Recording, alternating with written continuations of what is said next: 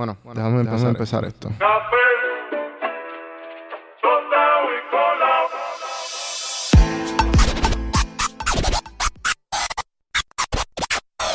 Hueva no es un episodio normal, es un random saciones. Hablamos de muchas cosas, de muchos temas interesantes con uno de amigo, socio, ha sido socio y mentor, diría yo. Carlos Apontes de Metro Sports Puerto Rico, consultor, estratega. No sé qué otros títulos ponerte, Carlos. Tuvimos muchos temas interesantes. Hablamos sobre los gurús de hoy día, los que se llaman gurús. Eh, nos fuimos, hablamos de ideas de, de, negocios que pudieran funcionar, de cómo, eh, bueno, la mente de Carlos funciona de una manera bien interesante que van a ver y llega a lugares que pues no es normal. Eh, una conversación muy interesante. Hablamos de servicios futuros, del futuro del audio, de los podcasts, la, la consultoría, lo que él considera que está bien viniendo de ese campo. Eh, empresarismo, también tiene su propio, su propio negocio que es el Metro Sports PR, que le va súper bien, cómo lo balancea siendo papá recientemente difícil definitivamente. Así que espero que se la disfruten la conversación. Y pues antes de empezar les quiero pedir un favorcito.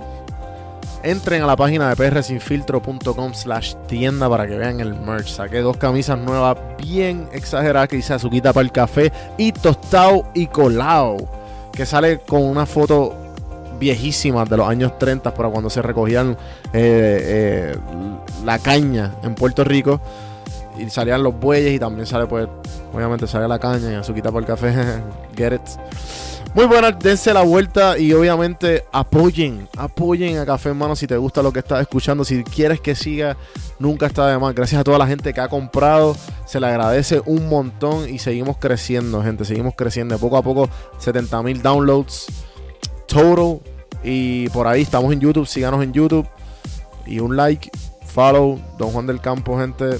Vamos a seguir con la conversación de hoy.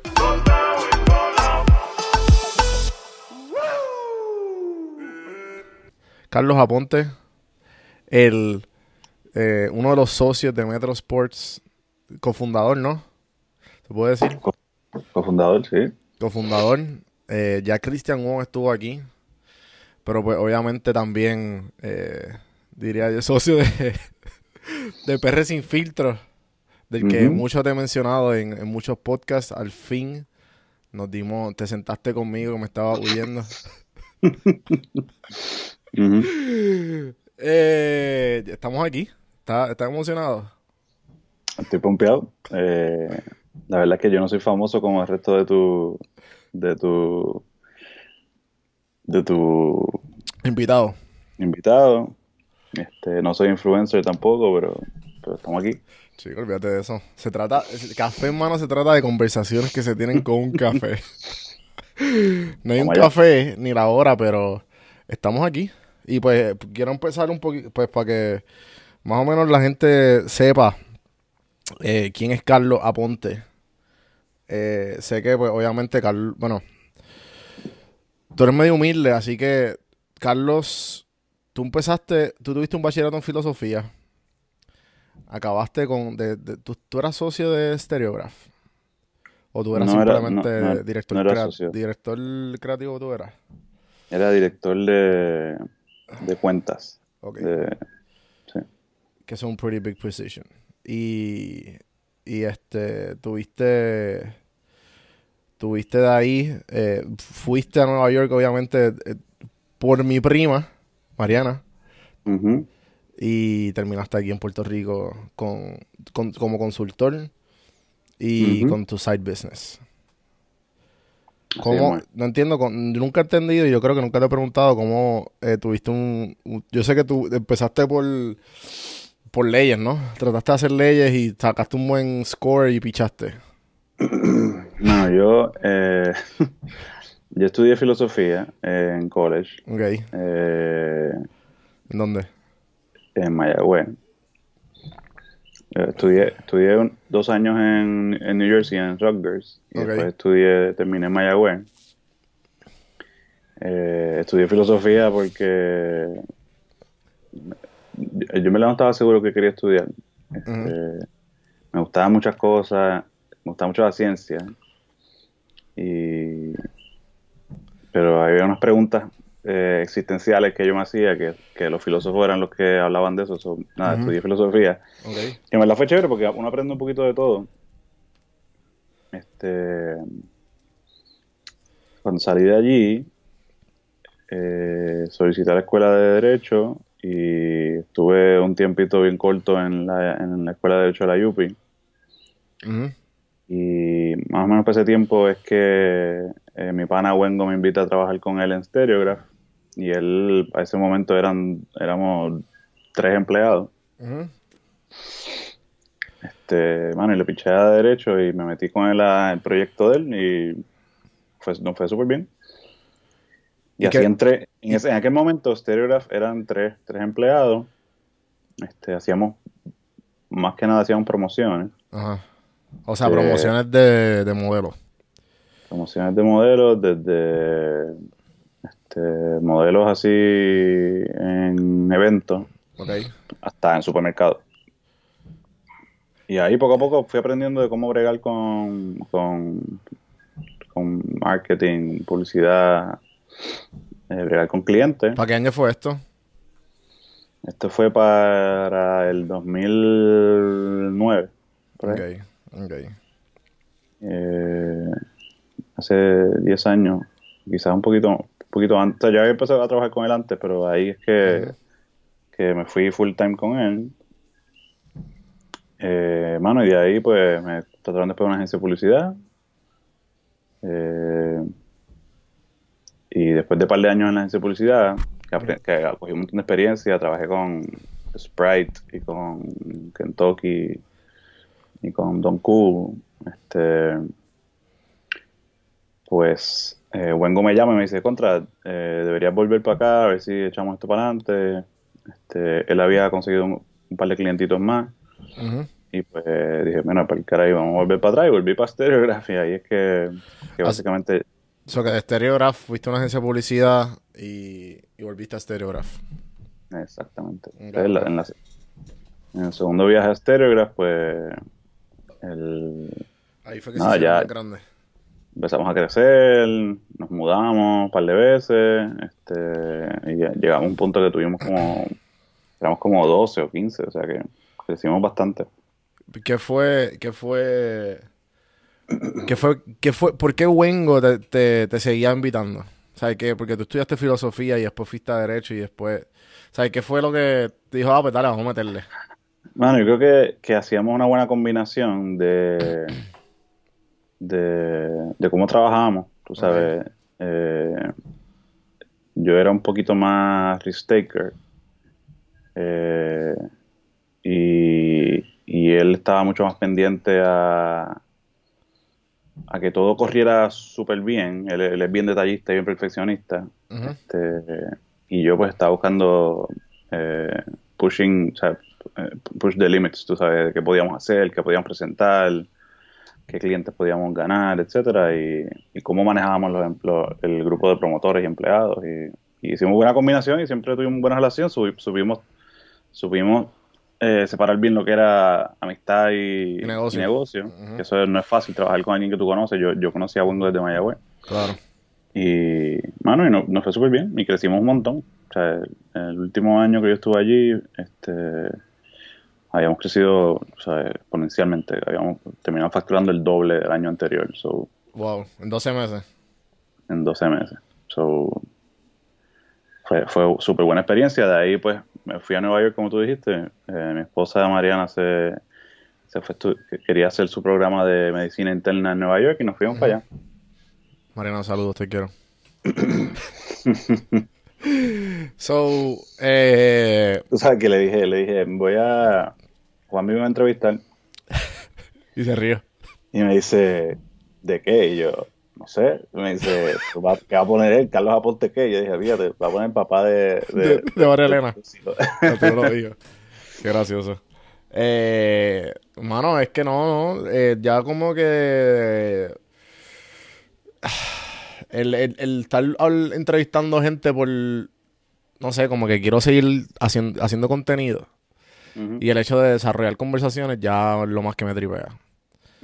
Eh, que pues de, de estar preguntando y preguntando y, y escuchando es bueno siempre, pero me gustaría, o sea, el- la meta es encontrar el balance. Ya sea pues con los randomizaciones, que por eso fue que lo saqué, el medio pocillo o, lo, o lo, pues, lo- las entrevistas normales, las regulares. Ujú. Y, y como quiera, yo entiendo que si están aquí, la gente que yo he invitado es por algo. Porque de, alguna, de algún tema interesante podemos hablar o de algo han hecho en su vida que merece de contar. Así que... y que obviamente los cafeteros disfruten de la conversación. Este, sí, yo, yo creo que yo, yo siempre que te escucho, este, siempre pienso que tú deberías hablar un poquito más porque yo creo que tú traes, o sea, tú, tú tienes un buen approach a, a las cosas y traes eh, como que una mirada fresca a ciertas cosas. Me gustaría que hablaras un poquito más en las entrevistas, este, o que retaras más a tus invitados, no sé. Sí, pero yo pienso también que yo, o sea, obviamente al- las veces que tú me lo has traído y al principio, porque muchas, obviamente muchos muchos de los proyectos creativos cuando te cuando nos, cuando te conocí, tú decidiste básicamente ayudar, darme la mano con básicamente todos los proyectos que he tenido. Eh, siempre he cogido a, ¿sabes? Como que me, me he pausado a, a, a tomar tu crítica. Como que, ok, pues, ¿cómo puedo adaptar eso? ¿O por qué lo debería adaptar? ¿O lo adapto o no? Y, y obviamente como que uno tiene una, unas ciertas personas que uno le hace eso a difer- en diferentes aspectos de la vida. So, obviamente te agrade- quiero agradecer eso y eh, también porque he hablado mucho de ti, pues la gente no sabe que, no sabe poner un name on the face. Eh, face on the name. eh, Exacto, gracias a ti, gracias. Tú ves, tú ves, hacemos tremendo equipo. Eh, y, pero lo que dijiste, sí, este, me gustaría llegar a eso. Y, y pues es como una, porque no es lo mismo que una conversación cuando tú estás dando una, una cerveza en un jangueo Y conoces a esa persona y pues te puedes, es más fácil pues entrar al, con la confianza, con el alcohol o whatever, pues a lo mejor entras a cosas mucho más, unos detalles mucho más específicos de la vida de la persona, pero cuando hay un micrófono requiere un talento, que eso es lo que yo he aprendido con el, con el tiempo. Sí, sí, sí, sí. Porque Por eso es que hay gente que está bien dura en esto de podcast. ¿tuviste la entrevista de Elon Musk? ¿O viste algo? La de Elon Musk y Joe, y Joe Rogan. Sí, la vi. O sea, eh, yo vi un clip los otros días de una de las entrevistas recientes que él le hizo a alguien, a la de Sam Harris, que él habla sobre, pues, mano, esa entrevista fue bien difícil. Sí, Por- sí. Porque el tipo decía que pues, el tipo era lo más cool. Cuando llegó al estudio, ah, diablo, checate el flamethrower y qué sé yo. Y cuando lo fue a entrevistar, se quedó así tieso. Sí. Eh, Pero fíjate, hizo buen trabajo sacándole. A mí me encantó la conversación. No, definitivo, definitivo. Como Pero que se nota que es difícil porque, o sea, eh, eh, Elon Musk estaba como mono- monosílabo, ¿verdad? Eh, yo creo que le preguntaba, ¿y qué tú piensas de. de tal no, cosa. cuéntame, de los- cuéntame de los túneles que estás haciendo. Y él, sí, estoy haciendo túneles Ajá, eh, ajá, ajá, debajo de la tierra. ajá, ajá, ajá. Es como que es súper difícil, pero nada, me la estuvo súper buena. Te das cuenta también que Elon Musk es medio alien, tú sabes. Sí, no, es que definitivo, para tener ese tipo de... eh, o sea, para tener ese tipo de mentalidad y con todo lo que hace, pues obviamente no, no es alguien, una persona normal en la, en la sociedad. Como que va a sobresalir. Y más, obviamente con los social skills deben estar por el piso. Porque obviamente no está, no está enfocado en los social skills, va a estar enfocado en, ok, ¿cuál es el próximo paso? Y igual también en internet hay un... Igual con Mark Zuckerberg, que dicen que es como un lizard, un robot, o yo qué sé, o sea, de, de los memes que salen, sacan de ellos, porque con la controversia que pasó de, de Mark, tú lo ves a él súper... Nada, nada de... No está... Se le hace bien difícil eh, mostrar afección como que corporal o como, como, como se diga. Pero nada, como que estoy, estoy trabajando en eso. Eh, ya de, de, pues, dejar a que la gente hable a... Y por eso muchas muchos de los invitados me, lo- siempre lo, lo... Trato de mantener la conversación, perdón, trato de mantener la relación, porque me gustaría volverlos a tener, a hacerle un preguntas un poco más retantes. porque pues obviamente es difícil, o sea, no, es fácil, no es fácil. Digo, no es retante, es que tú creo que puedes poner tu, perspectiva en, ciertas cosas o, preguntar, no sé, como que siento que a veces te, te cohibes de, preguntar cosas que... O sea, lo, cool de los podcasts es, es que tú sientes que tú eres parte de la conversación. Claro, claro. Y es que tú preguntas algo que yo preguntaría, ¿entiendes? tú sientes que tú, tú, te conviertes en el host del podcast cuando tú escuchas el podcast. Me pasa con Sam Harris, me pasa con Joe Rogan. Digo, me pasa con ciertas personas, ¿verdad? Que tú dices, mano, si le preguntara tal cosa y boom, ahí está, se la preguntó, perfecto. O tú sabes, como que, entonces pues, creo que esa, esa, ese talento, es un talento, como tú dices, ese talento de, de hacerle la pregunta que es en el momento que es, lo irás desarrollando con el tiempo, pero cuando te digo el, el feedback es que no, que, le pierdas el miedo, tú sabes. Sí, sí, sí, sí, sí, sí. Sí, no, no, ya definitivamente la, seguridad mía ha crecido desde el episodio 1 hasta ahora. Y ya encontrando la voz o saber, simplemente saber cómo cogerle el flujo a todo. Más de un año, un año y... un año y tres meses. Lo que oye, cuando llega en verdad, en verdad, en verdad te felicito porque no todo el mundo tiene la disciplina para hacer, para hacer esto que tú estás haciendo. Yo, yo por un tiempo escribí un par de blogs en, sí, varios, momentos de mi vida. ¿Cómo es? Yo creo que leí uno de tú, de coach, creo que fue. En, varios momentos de mi vida yo me he dado por escribir. Y siempre me gusta escribir, pero bueno, después de dos o tres, como que le pierdo el, el, el empuje a, a escribir. Sí, yo creo que en las conversaciones de nosotros tú siempre tiras un pitch como de algo. ¿Cómo es? Que en las conversaciones de nosotros siempre tú, ah, estaría cabrón esto, lo voy a hacer. Sí, sí. Todavía tengo un micrófono en mi, en mi cart de Amazon. ajá. También tuvimos esa que no tengo la disciplina que tú tienes de hacerlo todo el tiempo. Yo soy más como que de fiebre, tú sabes. Este, pero el éxito está en tener la disciplina y la consistencia, como tú lo estás haciendo. So, te felicito. Me acuerdo cuando empezaste con los, con los, con los blogs. Ajá, ajá. Y estuviste ahí en esa como, como, como dos meses. y, fallé miserablemente lo de Day One, que, que tú fuiste que me dijiste, ah, este, deberías hacer esto. Y yo, Dios, lo estás cabrón. Voy a empezar a hacerlo son mucho más consumen que el, podcast. No, y pues obviamente la experiencia me, dio la... ¿Sabes? Después que yo pasé el... Déjalo, pues la memoria. Primero la memoria del celular. Porque empecé a hacerlo en el celular. Después la edición. Después que problemas técnicos que pueden pasar porque no quiere export o... Aparte, aparte de todo eso, digo, yo no sé si... O sea, yo no era tu target nunca para eso, pero... ¿Sabes? Es bien eh, demanding de parte de tu audiencia que estuviesen viendo un video por veintipico minutos versus claro, versus un podcast que escuchas mientras estás trabajando en la computadora mientras estás y, haciendo ejercicio. Y lo mágico y lo mágico de eso es que le puedes dar pausa o sea, que, que el podcast tú le das pausa y te quedaste donde estás. Y muchos amigos que... pierdes todo el, todo el contexto. Definitivo. Y muy, muy, muy pocos videos de YouTube se quedan donde tú te quedaste. Sí. Tú sabes que algo que dijo, hablando de eso de Elon Musk, que que en la conversación, una de las cosas que, es súper powerful es que eh, este tema de input y output, no sé si tú te acuerdas en la conversación, él dice que... Refresca una memoria. O sea, lo que dice es que el, ser humano, ¿verdad?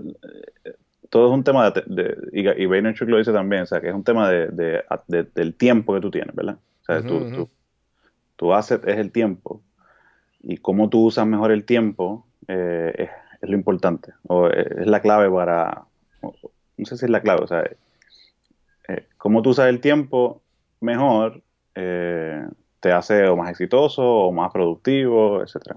¿Qué pasa? Que todo esto de audio y podcast, lo que tú estás haciendo, hace que la gente utilice mejor el tiempo, ¿entiendes? O sea que por eso es que mm. la gente escucha podcast porque pueden escucharlo en el carro. Entonces, está, tú maximizas el tiempo que tú estás en el carro o haciendo ejercicio, eh, cogiendo más información a través de un podcast versus y lo mismo y lo mismo pasa con los libros, por eso que los libros en papel ya digo, los libros escritos ya van a morir porque la gente se está dando cuenta que el tiempo es importante. Entonces, el tiempo que le dedican, le tenían que dedicar a leer un libro, pues tenían que sentarse en algún sitio a leer un libro versus escuchar el libro en el carro, en tu tiempo, en tu idle time. Claro, claro. por eso es que eh, volviendo a lo del video, el video es complicado porque, o sea, se- tú me decías, ah, ¿viste el blog? Y yo, eh, o sea, puedo ver una parte, pero está tengo que dejar todo lo que estoy haciendo Para verlo. para ver versus Sí, de- el de- podcast. eh, Dedicarle toda mi atención 100%. exacto.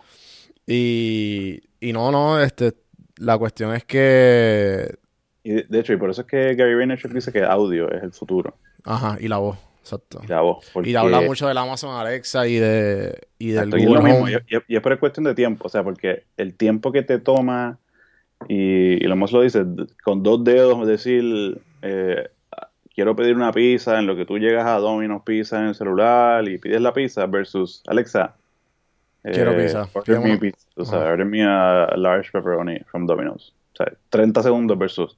Ajá, ajá. Sí, el, eh, ¿cómo se llama esto? El, la conveniencia. Que es mucho más conveniente tú decirlo que, que hacerlo. Y es, el, es el, el input y el output. O sea, input es qué, qué información te llega, cuán rápido puedes recibir información. Y ahí está el podcast, ¿verdad? El podcast Claro. es input. Está, me está llegando información bien rápido en momentos donde anteriormente yo estaba escuchando música. Y output es cuán rápido yo puedo entregar información. O sea que, Mm. Alexa, pídeme la pizza. Eso es output.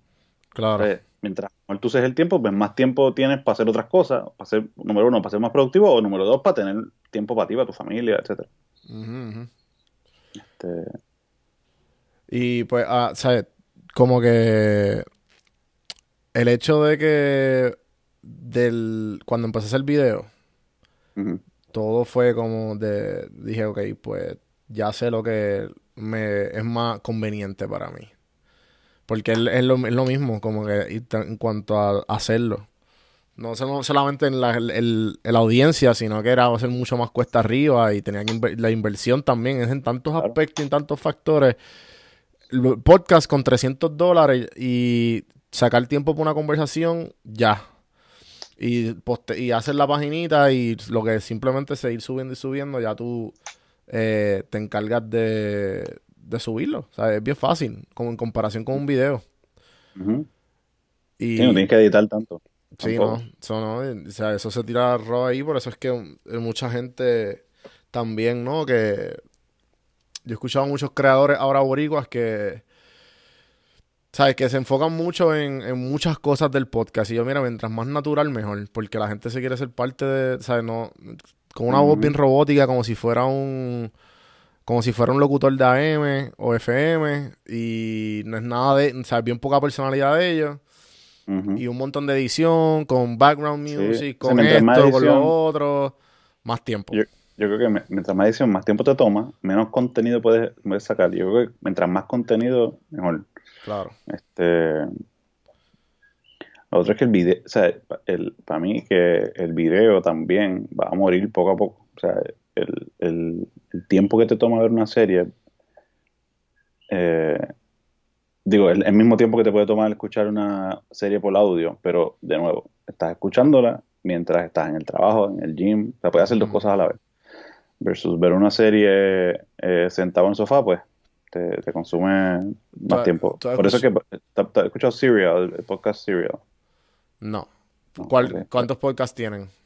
O sea, ¿tienen uno nada más? ¿O es un podcast que se llama Serial? ¿O es como una...? Ok, los podcasts, la, el boom de los podcasts en Estados Unidos empezó con Serial. Eh, es un podcast de, de NPR, creo Ok. que es NPR. Sí, no Public Radio. Eh, y, y lo produce la gente que, que, que producía This American Life, que, eh, que en verdad es el podcast. de- De Gimlet.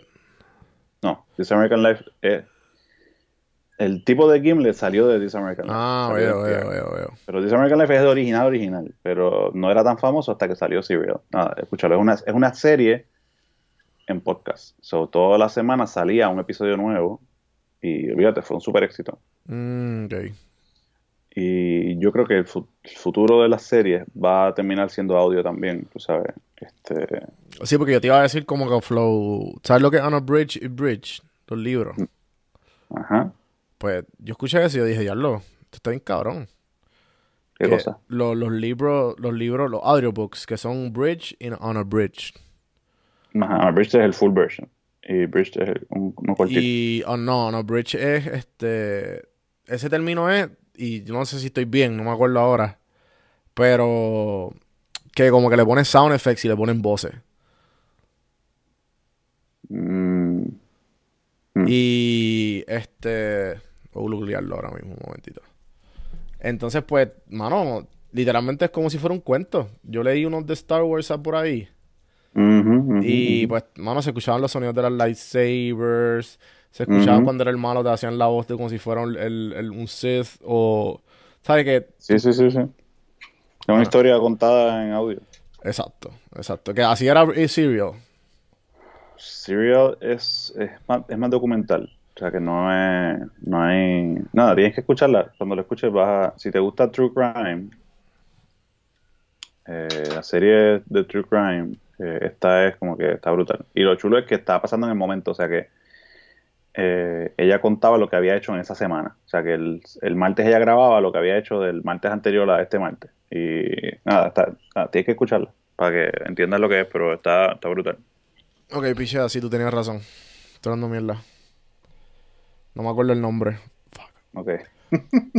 Pichea, pero hay una, hay como que una, una Hay unas versiones de audiobooks que son con sound effects. Sí, no me acuerdo el nombre, pero súper nítido. Lo voy, a, lo voy a dar el chance. Y aunque yo nunca he escuchado, no me, no me he sentado a escucharle este, como con podcast. American Life. Todos los de This American Life son así. This American Life son más, son más como que historias de la vida real y entrevistas. Este, Mm. es, es interesante, pero es, bi- es bien.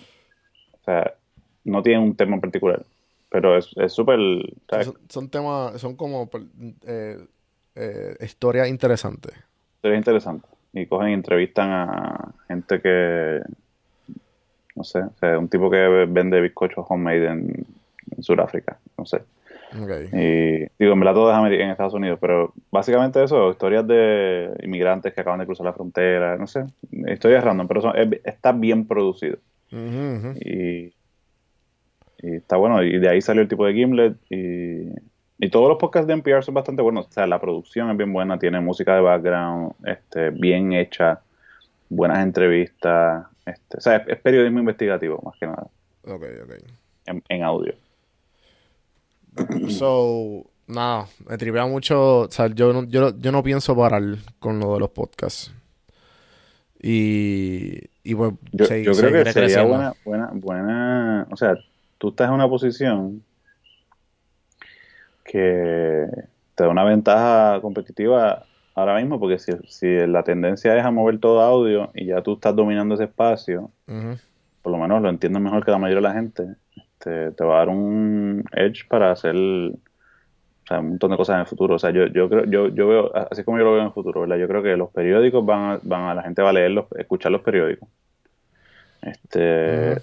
La gente va a terminar escuchando hasta las descripciones de los productos de Amazon. O sea, como que el, el tema de leer eh, va a ser cada día menos. O sea, ya, Ujú. man, ya tú lo ves en WhatsApp, la gente o sea, lo que hace es enviar voice notes. Ajá, ajá, ajá. Eh, o sea, piensa en cosas que leemos ahora, pues desde descripciones de productos o cosas en internet. Este, Sí, ahora hasta los artículos de algunos periódicos como que te tiran, ah, este es el audio version. Y arriba te sale el audio version. las revistas, todo, todo va a ser en audio, este, todo lo que es escrito.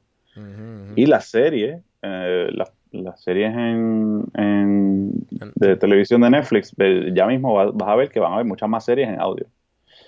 Mm. Este, Sí, So, a- eso, eso, me- eso me da una me- ventaja porque tú te puedes ven- o sea, tú pudieras venderte o, o, o crear o, o ponle que la evolución de, de PR sin filtro es de producir cosas en visuales a producir cosas en audio y tú decimos mira nosotros tenemos un pool en vez de un pool de fotógrafos como teníamos decimos tenemos un pool de hosts o de locutores y nosotros podemos convertir whatever tú vendes eh, eh, en escrito te lo convertimos en audio o sea bien Claro. producido Claro, Oh. claro. Lo más simple posible, pues te lo hacemos en estamos five steps ahead. Y o lo que están escuchando, pues aprovechen. Idea, ideas de negocio. Mira, Tú sabes que eso es uno, uno de los podcasts que yo quería que yo quería empezar. Hay uno que se llama una, la Se llama Ideas gratis para todo el mundo. idea gratis. O sea, eso es lo que yo estaba pensando. hacer. Porque a mí me vienen ideas de a mí me vienen ideas de negocio on a daily basis.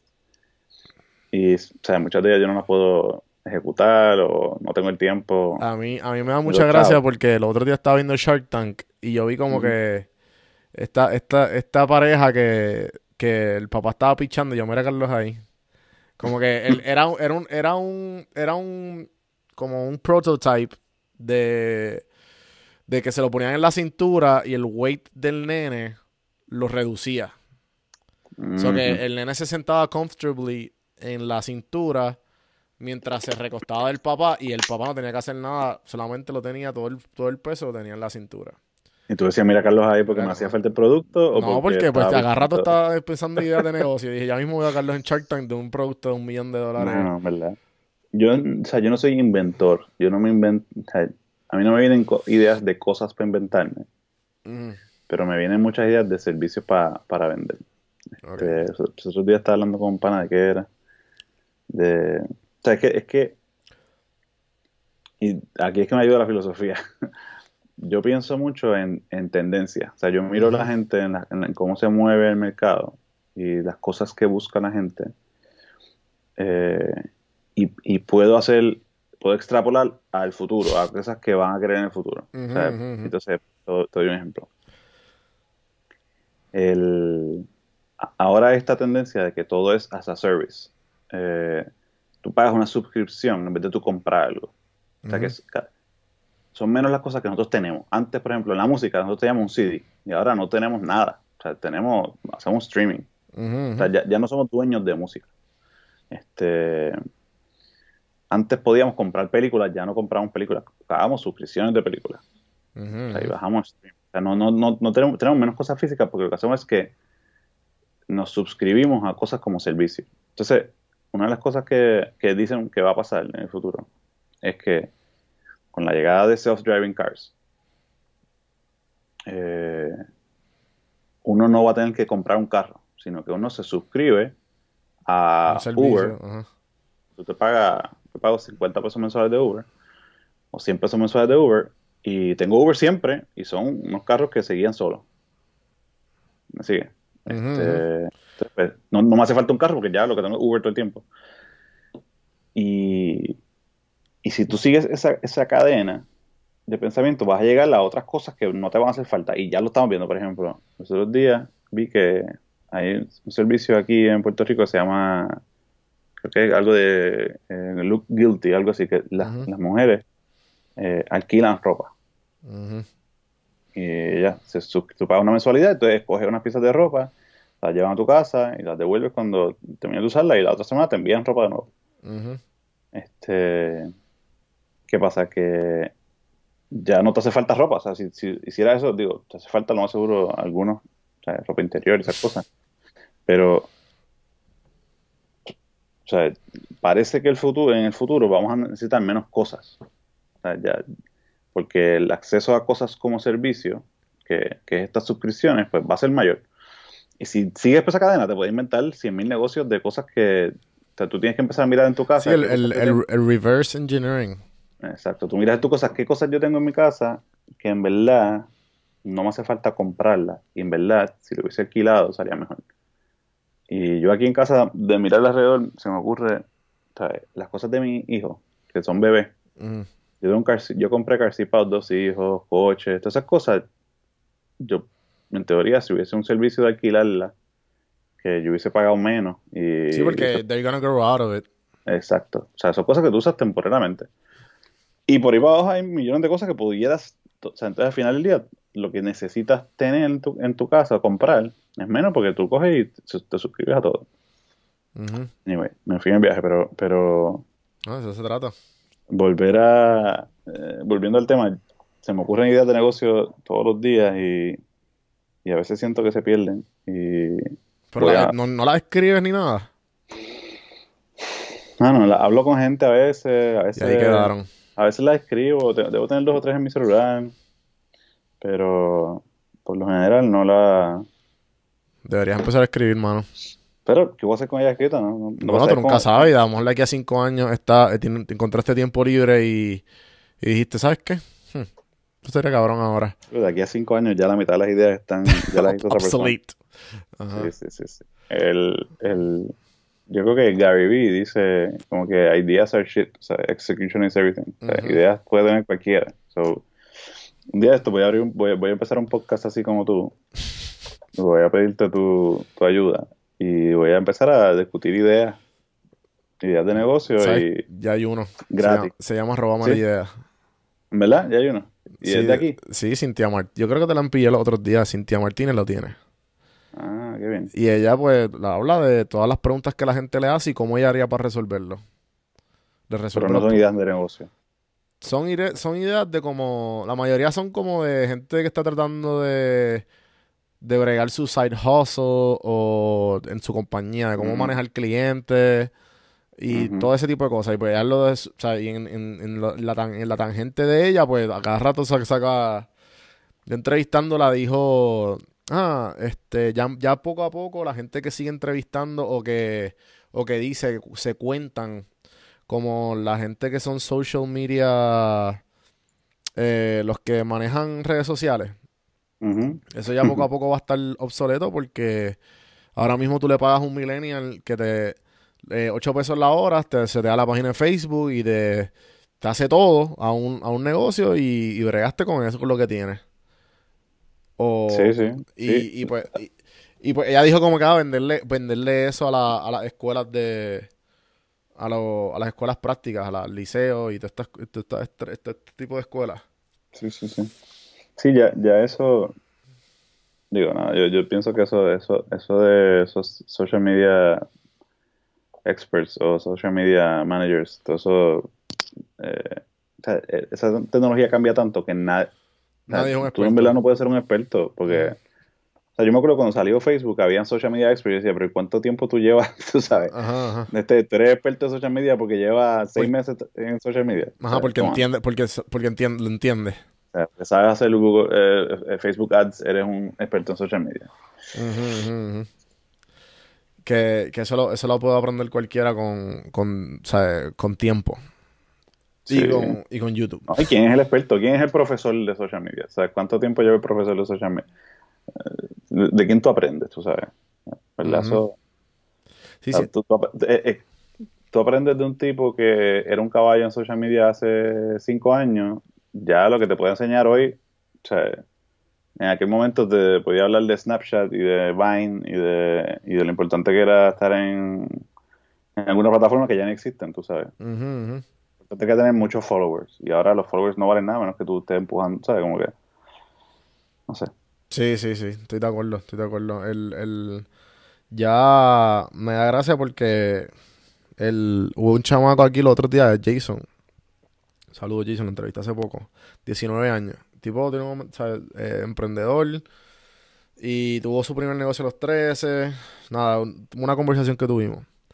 Pero cuando acabó la conversación me dice, mira, pues, a ver si puedes tirarte la pauta por, por PR sin filtro. Y yo, mira, si tú supieras que PR sin filtro, los 21 mil seguidores, los de Don Juan del Campo, son mucho, son mucho más engaging que los 21 mil de PR sin filtro.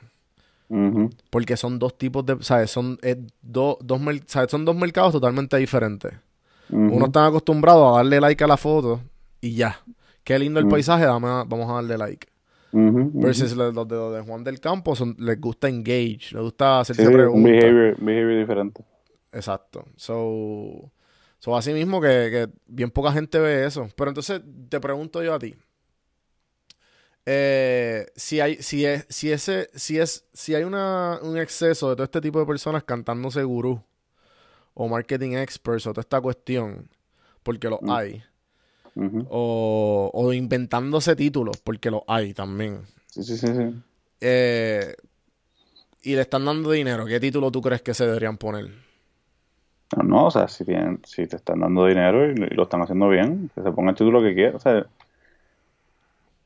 ¿cómo te digo? Tú te pones el título que tú quieras, ¿sabes? Yo puedo ser el, filósofo del, del, del, mercadeo. Eh, pero este, nada, para mí está curioso. O sea, si yo fuera. O sea, lo, que a mí me está curioso es muchas veces tú, ves estos, estos expertos en, en redes, sociales. Eh, y son muy pocos los que en verdad eh, tienen un buen negocio de, de, de, eso. O, sea, eh, eh, o tienen clientes de verdad grandes. sí, porque es bien fácil, hoy día es bien fácil, bien fácil aparentar. ¿Cómo es? Que es bien fácil aparentar. Sí, o sea, si, si, si tú eres experto en redes sociales, pues yo esperaría que tú estés dándole consulting de redes sociales a, a los top. A, a Bacardi, tú sabes. O a gente que tenga presupuestos heavy para meterle a eso. Pero digo, igual, no necesariamente, ¿verdad? Este, puedes tener 500 clientes pequeños, pero no sé, me, está curioso. hoy en día cualquiera es experto. Y digo, muchos de ellos lo son.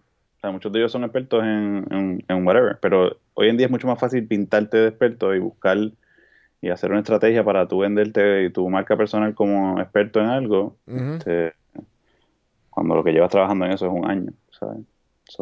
Claro, claro. No, no, este... Sí, por eso que como que ahora mismo estoy viendo mucha gente que... Pues que le, va, le ha ido bien y es como que... Imagínate que tú te pusieras ahora mismo el eh, título de experto en podcast. Chicos, esa es la cuestión y eso, y a eso es lo que quiero llegar. Y, y, yo, estoy seguro que tú puedes ayudar a mucha gente a, establecer un podcast como el tuyo eh, y a, crecer un montón. Eh, pero eh, la pregunta es, ¿tú eres experto en, podcast? Eh, ¿Qué significa ser experto en podcast? ¿Tú sabes? Sí, porque, y, y, añadiendo a eso que dijiste, eh, tuve mucha gente que, que se cantan, se ponen a dar talleres y llevan menos episodios que yo. ¿Entiendes? Como que y o llevan menos episodios y porque se ve bien o tienen esto, entonces como que ven acá, esto, y esto es uno de los, podcasts más grandes de Puerto Rico, es Chente. Y Chente mismo dice, eso mismo, lo que tú dijiste, de que, mira, es que no se pueden cantar expertos porque la tecnología cambia todo el tiempo. Y, además de eso, en verdad, la gente lo que tiene que hacer es go out and do it, tú sabes. Para mí, ese, ese mercado de talleres, digo, y puedo estar súper equivocado, pero para mí que eso poco a poco va a ir desapareciendo porque la gente, o sea, tú ganas más eh, eh, siendo un user, o sea, haciendo tu, tu cosa, que sentándote a escuchar talleres. ¿Entiendes? Este, pero, o sea, que no sé si ese mercado de talleres sobreviva el tiempo. Yo creo que ahora mismo está en un boom porque hay mucha gente que tiene negocio que no sabe nada de redes sociales ni de podcasting, qué sé yo. Eh, no son muy son muy tecnológicos, pero va a llegar un punto donde, donde cuando los chamacos que tienen 12 años ahora, que llevan con un iPad en la mano desde los 5, lleguen al mundo profesional, eh, va, a ser muy poco... Los que, tengas, que tú tengas que dar talleres. Sí, eso, es lo que a mí me, parece que puede pasar en el futuro, pero no sé, it could be wrong. O sea, pero ahora mismo hay un mercado bien grande para talleres, para... para eh, eh, expertos de redes sociales. Sí, pero también yo creo que es el, hecho de, que la gente necesita a alguien que le diga la información más personal y como que más yo pasé por esto, me hablo hablo similar a ti y es como cuando tú escuchas un consejo de un amigo o de un papá o, ¿sabes? O alguien que tú dices como que, ah, sí, ¿de qué tú hablas? Cuando tú eras teenager y entonces cuando te lo dice un amigo te lo está diciendo y tú, diablo, espérate. Wow, ¿sabes? no, no, definitivo, para eso siempre va a haber mercado. O sea, no es lo mismo, yo no sé si es lo mismo tú hacer talleres y venderte como experto a tú publicar tu historia. O sea, claro. Eh, muchos influencers, ahora yo, yo tengo dos bebés, eh, mi esposa se pasaba mirando eh, influencers de, que son otras mamás que cuentan su historia de tener su hijo. Claro. Y qué productos compraron y hacen sus reviews. Eso para eso siempre va haber mercado. Este, pero de ahí a que esas mamás den talleres de cómo cuidar, o sea, como que, no sé, como cómo raise kids. Exacto. y digo, hay, hay, hay expertas que, que escriben libros. Yo tengo ahí libros de, de expertos y de, Racing Kids, pero son bien pocos, tú sabes, como que... Y me vi uno ni conecta con, eso, con esa gente que son expertos porque, ¿sabes? No, no tienes el mismo... Mi esposa crea una relación, digo, y, la uso a ella de ejemplo, ¿verdad? Pero mucha gente crea estas relaciones con estos influencers, eh, que influencers que empezaron solamente contando su historia y mucha gente lo empezó a seguir, etcétera. Y pasa mucho con ejercicio, obviamente. O sea, los, estos health coaches y fitness coaches que cuentan su historia y, la gente lo sigue y, se relacionan con ellos. Y, yo creo que para eso siempre va el mercado. O sea, eh, como dice... Eh, si yo me pongo ahora mismo a postear en Instagram un montón sobre las, cosas que tú haces de papá. Cosas que yo hago de papá o de, o de Metrosport, por ejemplo. De montar una liga de deportes. De toda mi, mi, trayectoria, montar una liga de deportes y empezar a documentar todo lo que yo hago. Lo más seguro voy a coger un following de gente que está interesada en los deportes como un negocio, etcétera. yo creo que para eso sí va al mercado. Ahora, de yo de eso a yo o sea, yo llevo ya dos años con Metrosport, yo cantarme que soy experto en, en administración de ligas de deporte, pues yo creo que está, Claro. Más allá. Claro, claro. So, este, ya que lo mencionaste, eh, ¿cómo te ha ido? Ya llevas dos años con Metrosport. La última vez que estuvo aquí Cristian, eh, eh, fue hace, diría yo, a lo, él tuvo que los primeros 20, 30 episodios. Y ya estamos en ciento y pico. ¿Qué ha pasado de aquí a allá?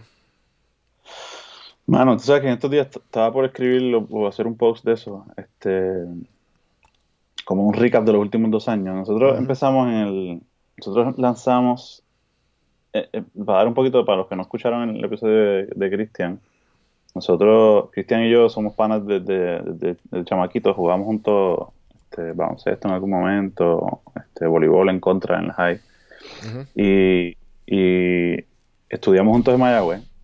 Eh, y después nos encontramos en Nueva York, cuando yo me fui para Nueva York. Y allá jugamos juntos en un equipo de voleibol. Este, en una liga bien organizada de voleibol que había allá, que se llama New York Urban. Y jugamos juntos en, en, un equipo de softball en Nueva York también, en la ciudad, que se llamaba New York eh, Social Club o algo así que se llama. y estando allá, dos dijimos, contra Puerto Rico, como que no hay una liga, una compañía bien formada, bien estructurada, bien organizada, bien conveniente que puedas hacer tus pagos con tarjeta de crédito. Este, de nada, o sea, hay ligas de la liga de Mickey Mouse de básquet que es, tú sabes, llegas allí con los chavos cash y, y, juegas. Este, y hay, en ligas como que más guerrilla, ¿verdad? Y dijimos, contra, deberíamos montar algo en Puerto Rico y nada, nos tiramos, lo, lanzamos desde allá. En enero del 2017 fue que montamos la liga eh, en el parque de pelota Isla Verde. Y esa primera liga tenía cuatro equipos. Nosotros hicimos todo remoto, teníamos un pan acá este, que nos ayudaba a coordinar todo.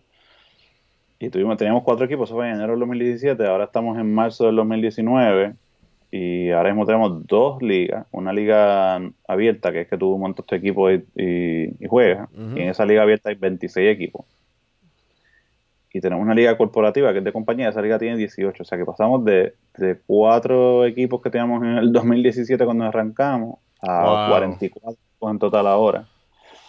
Eh, so, hemos crecido a las millas, hay un mercado súper grande de gente que quiere participar y jugar y pasarla bien y nosotros pues le hemos dado súper duro a, a, que la experiencia sea lo mejor que podamos, a que sea bien conveniente tú hacer tus pagos, este, estar pendiente de los standings, saber cuándo juega, lo más organizado posible. Este, a la misma vez estamos buscando expandir a otros deportes, estamos lanzando, pura casualidad, esta semana lanzamos una liga de golf eh, y es, es un formato súper diferente que es en golf en equipos. Este, y queremos crecer en ese deporte y como que eh, eh, hacer como un, o sea, como que ser medio disruptive en ese mercado del golf porque la gente joven quiere jugar golf a un precio razonable, tú sabes, sin ser socios de, de, los clubes de golf que son carísimos este, estamos creciendo para ir para abajo un montón y estamos súper pompeados y, cada vez que hacemos un poquito más de chavos, eh, los reinvertimos en la, en la, en, la misma compañía para seguir creciendo. Y... Sí, o sea, que no, no sacan ningún dinero, no sacan nada. Bueno, sacamos algo, sí. No, o sea, hay que sacar algo porque si no, nadie, nadie trabaja de gratis. Pero, pero no es que, o sea, siempre nos sobra dinero para reinvertir. O sea, estamos seguros y estamos súper conscientes de que, mira, nosotros sacamos un presupuesto, dijimos, mira, de, nuestros gastos operacionales tiene que haber un presupuesto para marketing bastante heavy y para reinvertir. Y ese, y ese fondo de reinversión lo podemos usar para mejorar las camisas de los que les damos a los jugadores, para dar mejores premios, mejores regalos, eh, en lo que sea. Este, Mejorar las facilidades, si hay que invertir algo en los parques para pintarlos, para recortar la grama, para que se vean mejor también. So, yo creo que esa ha sido la clave del éxito y, estamos, ahí seguimos creciendo. O sea, empezamos Cristian y yo, ahora tenemos un tercer socio que nos ha ayudado desde el principio. Eh, queremos expandir a, otro, otros deportes y a otros mercados. Los otros días nos escribió alguien de, creo que fue de, de Milwaukee, algo así, que nos dijo, mira, me encanta cómo es tu liga, me gustaría hacer lo mismo acá. Y yo le dije, mira, vamos a montar Metro Sport en Milwaukee y tú la corres allá. Qué duro. Estamos en esa. Ese es el, ese es el plan. Vamos a ver hasta dónde nos lleva. Este, lo complicado ha sido que no hemos tenido el tiempo para buscar auspiciadores, que siempre sería un alivio eh, económico. Este, marcas que nos quieran apoyar, siempre, siempre sería bueno, pero no tenemos, no tenemos el tiempo para salir a, hacer propuestas, porque ninguno de los tres nos dedicamos 100% a Metrosport. Todos tenemos trabajo a tiempo completo. Este, y Metrosport es más como salida creativa, tú sabes, de los tres. Eh, so, so, sí, Metrosport está por ahí brutal. ¿Cómo, eh, ¿cómo tú, ustedes saben la... ¿Cómo ustedes saben qué, qué porcentaje sacar para ustedes al principio de una compañía? Eh, lo que hicimos fue al revés. Dijimos cuánto queremos dejar en la, en la compañía, cuánto queremos dejar en el pote. este, nosotros dijimos, mira, queremos, eh, más o menos, ¿verdad? No, sé los números exactamente, pero dijimos, mira, de, todo lo que facturamos, como un 60% se nos va en la operación, este, o 50%, qué sé yo, un por ciento se va en la operación, o sea, en, gastos directamente relacionados a, la operación. Eh, sabemos que tenemos que dejar un por ciento para marketing, eh, eh, tanto para marketing de las ligas específicas, por ejemplo, marketing de esos bolos de golf, versus para marketing de Metro Sports, que incluye mandar a hacer gorras y whatever, cosas de la marca per se. Y dijimos, y vamos a dejar un por ciento que nos haga sentido este, para reinvertir. Y eso terminó siendo como un 10 o 15%. Lo que sobra, pues entonces nos dividimos entre nosotros y nos pagamos, digo, nos lo que hicimos fue mirar eso que sobra y a la misma vez establecernos un salario. O sea, no, no, es que nos pagamos lo que sobra. es que decimos, este año proyectamos tanto, vamos a pagarnos tanto al mes cada uno. Y independientemente de, lo que subo o baja, nos vamos a hacer nuestro salario este, este, año. Y si al final del año hay que subirnos el salario, nos subimos el salario. El año pasado, mm. con el salario que subimos, al final del año nos sobró un, un, un chavito extra y en vez, de, en vez de cash in, pues lo que hicimos fue que invertimos de nuevo en la, en la compañía.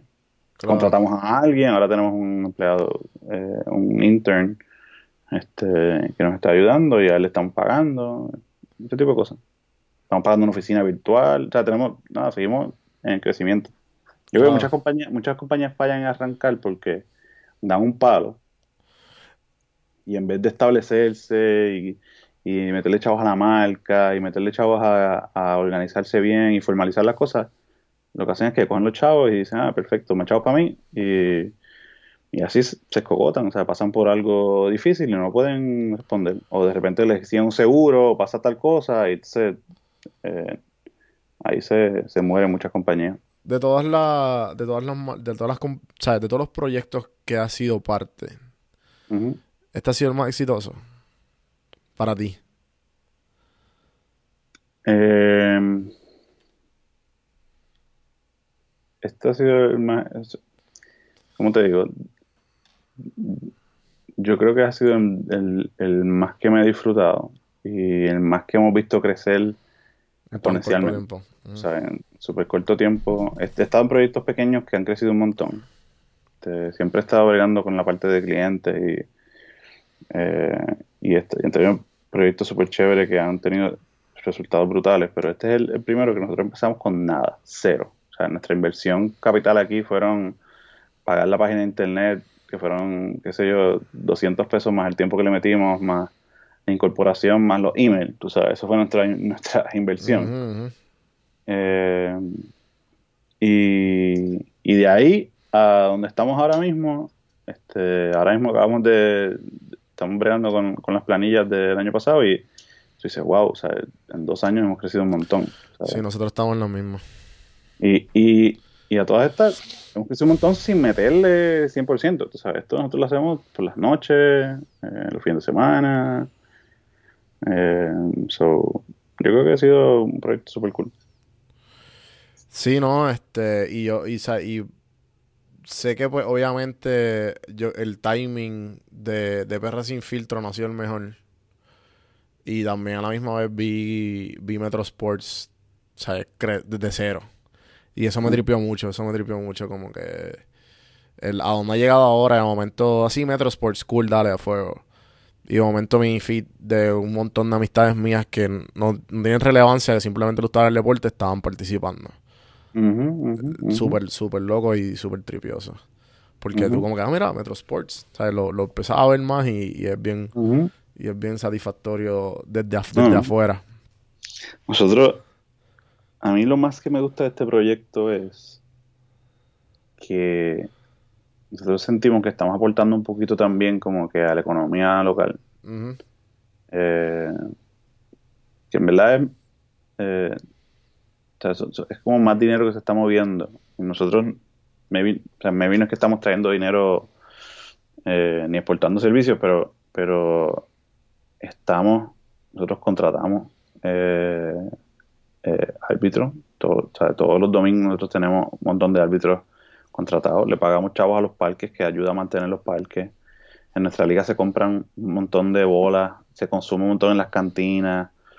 Eh, nosotros sentimos que ahí está pasando algo, estamos moviendo, hay, hay dinero que se está moviendo, estamos ayudando a pagar cosas, eh, hay gente que, aparte de la parte de diversión, ¿verdad? Que, estamos abriendo un espacio para que mucha gente vaya a divertirse a los parques y a las canchas. Eh, hay una parte que es que, bueno, estamos como que dejando un poquito de granito de arena, ¿verdad? Y, y mi socio y yo terminamos mudándonos aquí a Puerto Rico y, y, nos gusta el hecho de que pudimos llegar y tuvimos un proyecto que está echando para adelante en una isla donde ¿sabes? las cosas no están súper bien, pero la gente se reúne los domingos y tiene una excusa para verse y para compartir en, familia. este y ha sido como que bien fulfilling, o sea, un proyecto bien, bien satisfactorio para nosotros eh, en, la, parte personal. Tú sabes, cada vez que cerramos una temporada, es como que, wow, logramos otra temporada más, vinieron más equipos que el año pasado, este, que la temporada pasada. Y, y la gente, se, la gente se queda, ¿verdad? Sí, la gente se queda, nosotros tenemos gente que ha estado desde el principio. Se este, llevan cuatro y cinco temporadas con nosotros. Sí, el mismo flow, es el mismo flow de, o las ligas de colores y todo, pero obviamente para adultos. Para adultos, exacto. Y la gente se queda y siguen ahí, siguen sabiendo equipos y equipos y equipos. Nosotros estábamos hablando hoy de que de los 44 equipos, ya como, como 15 equipos tienen sus propias páginas de, de Instagram. Ellos han creado sus propias páginas de Instagram. a postear sus fotos, se tiran en contra y se hablan, se trash talk en nuestros posts a través de sus páginas. O sea que eh, hemos creado como un ecosistema de, adultos que les gusta pasarla bien y, hacer deporte juntos. Sí, sí, porque obviamente en Puerto Rico no había nada de eso, ustedes son los primeros. Y si lo había, no estaban no había nada formal, no había nada organizado, no había nada estructurado, habían sus carnavalcitos aquí y allá y torneitos pequeños, pero lo que estamos haciendo nosotros yo creo que es diferente. Y en algún momento alguien vendrá a competir con nosotros y nos querrá tumbar la cabeza también, este y pero por ahora estamos dando un producto bien diferente y yo creo que por ahora vamos, vamos súper bien. Durísimo, mano. Nos la vamos a ver mucho. Este, ¿qué Mano, y, no, no, hablamos de esto, ¿cómo? Porque también vi que, pues, nacimiento de tu hija, de tu hijo, Metro Sports, y la vuelta, a, la, y la, vuelta a la isla, ¿cómo, cómo, qué superpoderes tienes que no estás, que no estás compartiendo? Eh, superpoder número uno es mi esposa, eh, que siempre me apoya en todo lo que hago, este Y, y número dos, yo creo que saber manejar, o sea, primero tener tus prioridades claras y saber que primero va la familia. Este, y cuidar, o sea, yo, yo cuando empezamos Metro Sports, empezó Metro Sports en enero de 2017, ese fue, eh, mi hija nació, la mayor nació en febrero.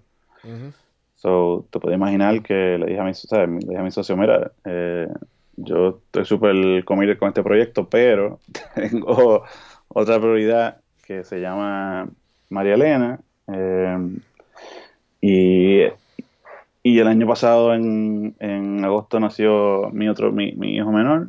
O sea, que tengo dos bebés en casa. Pero, bueno, yo creo que es cuestión de, de, de, de tener prioridades claras. Eh, y saber utilizar tu tiempo libre. O sea, y estar enfocado porque y dejar atrás algunas cosas, o sea, yo, yo, tienes que hacer que, este tipo de proyectos se convierta en tu hobby también, o sea, porque, yo ahora mismo tengo muy poco tiempo para ver televisión, o sea, yo no veo muchas series, ni televisión no veo casi nada, eh, casi no, no, estoy pendiente a, por ejemplo, a la NBA y ese tipo de cosas. Y he convertido mi tiempo libre eh, o para eh, o para Metro Sports, que entonces se ha convertido en un hobby slash trabajo, eh, que a la misma vez puedo eh, hacer mis cosas creativas a través de Metro Sports. O para estar con mis hijos, o sea, siempre que puedo estar con mis hijos, estoy con mis hijos. El tiempo que cuando mis hijos se duermen es que yo empiezo Metro Sports. O cuando los dejo en, el, en la escuelita es que empiezo Metro Sports hasta que tengo que llegar a mi trabajo de regular de consultor. Eh, pero no tengo, o sea, yo uso mi tiempo bien, o sea, y descanso bien para estar seguro de que cuando estoy despierto estoy dándole 100%. Este, Eso que dijiste de, apoyarte de la gente, yo creo que apoyar, o sea, yo me apoyo a mi esposa y a mis socios y, nos complementamos bien. Sí, como que todo, todo lo que dijiste, o sea, obviamente mucho de eso eh, a mí me ha, ayudado, me ha ayudado en las veces que te digo, cabrón, ¿qué hago aquí? Y o tú me dices, ¿sabes? Chilea, esto, esto y esto, o me das algún tipo de luz.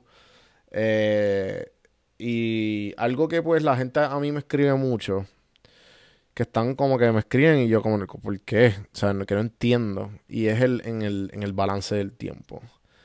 Y esto que dijo Carlos es bien importante a la gente que está escuchando. Y lo más, y lo más importante de todo, que la gente que dice que quiere empezar un blog, que quiere empezar un podcast, que quiere empezar esto, lo otro, háganlo. Y una cosa más de háganlo es el hecho de que lo que es que, que sea tu hobby. No que, o sea, que sea tu hobby, que tú te lo disfrutes y que en algún momento tú sabes que tú vas a querer meterle mejor, más y más al hobby. Y así consecutivamente, pues el hobby se va a convertir en, en lo que tú, o sea, si verdaderamente te gusta, verdaderamente vas a verle los frutos. Porque tú te, vas, tú te vas a encargar de, de, ser mejor. Y lo vas a hacer bien si, si, tú estás pompeado con tu hobby y ese hobby se convierte en un trabajo, tú vas a querer meterle súper duro, súper bien, para que eso eche para adelante. Si, si lo estás haciendo por el, dinero y no, y no ves dinero al principio, te vas a rajar a las millas. Pero si lo estás haciendo porque te disfrutas el proceso, eso me pasó independientemente... Con, bueno, sin filtro. Exacto. Que tú, eh, tú estabas este, en el principio pues obviamente me hiciste ver eso bien claro si, si, si tú te enamoras del proceso de hacer los podcasts, por ejemplo, o de hacer el blog, o de hacer lo que sea, pues te va a llenar el proceso. O sea que no vas a estar pendiente a cuál es el resultado final, si es hacer chavos, si es lo que sea. Si es, si es la entre, si es este proceso de entrevistar a gente, si eso es lo que te gusta, te va, o sea, te vas a seguir haciendo. Sí, yo estoy loco por, por sí, o sea, yo estoy loco por, ya yo descubrí que lo que yo amo es esto. Eh, grabar y mejorar la calidad y que todo sea lo más visible posible. ¿Por qué? Porque yo puedo revisitar, sé que de alguna manera, como tú dices, que de alguna manera, loca manera, están moviendo la, la economía local, yo siento que estoy sembrando granitos pequeños de arena en gente que está insegura de seguir en algo, lo que sea, lo que algo que saco de la conversación positivo. Eh, y, y pues mi meta es lograr que esto se automatice para que no tenga que bregar con la edición, ni que tenga, ni que, tenga que bregar ¿sabes? Obviamente el dinero siempre el financial freedom, el financial independence es lo más... O sea, que yo estoy 100% enfocado en eso y pues tratar de, de, seguir disfrutándome de este, estos procesos. Por el lo que hay que hacerlo. Porque como, como tú dices, me gusta. Sí, sí. Yo, yo, creo que tú lo sigues haciendo y va a llegar a un punto en donde en donde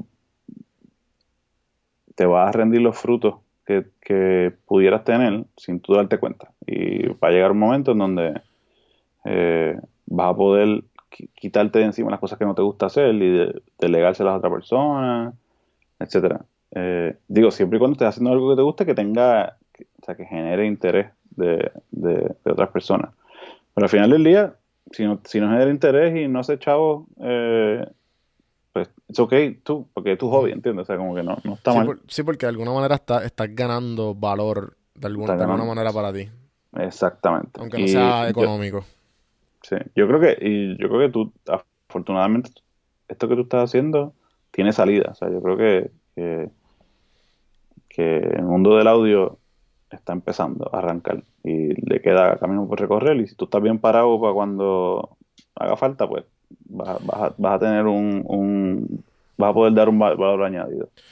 No, mano, esa, esa es la meta. Y este, sinceramente quiero que a la, gente que, que está escuchando y que siempre me pregunta, siempre le digo, le doy los pasos.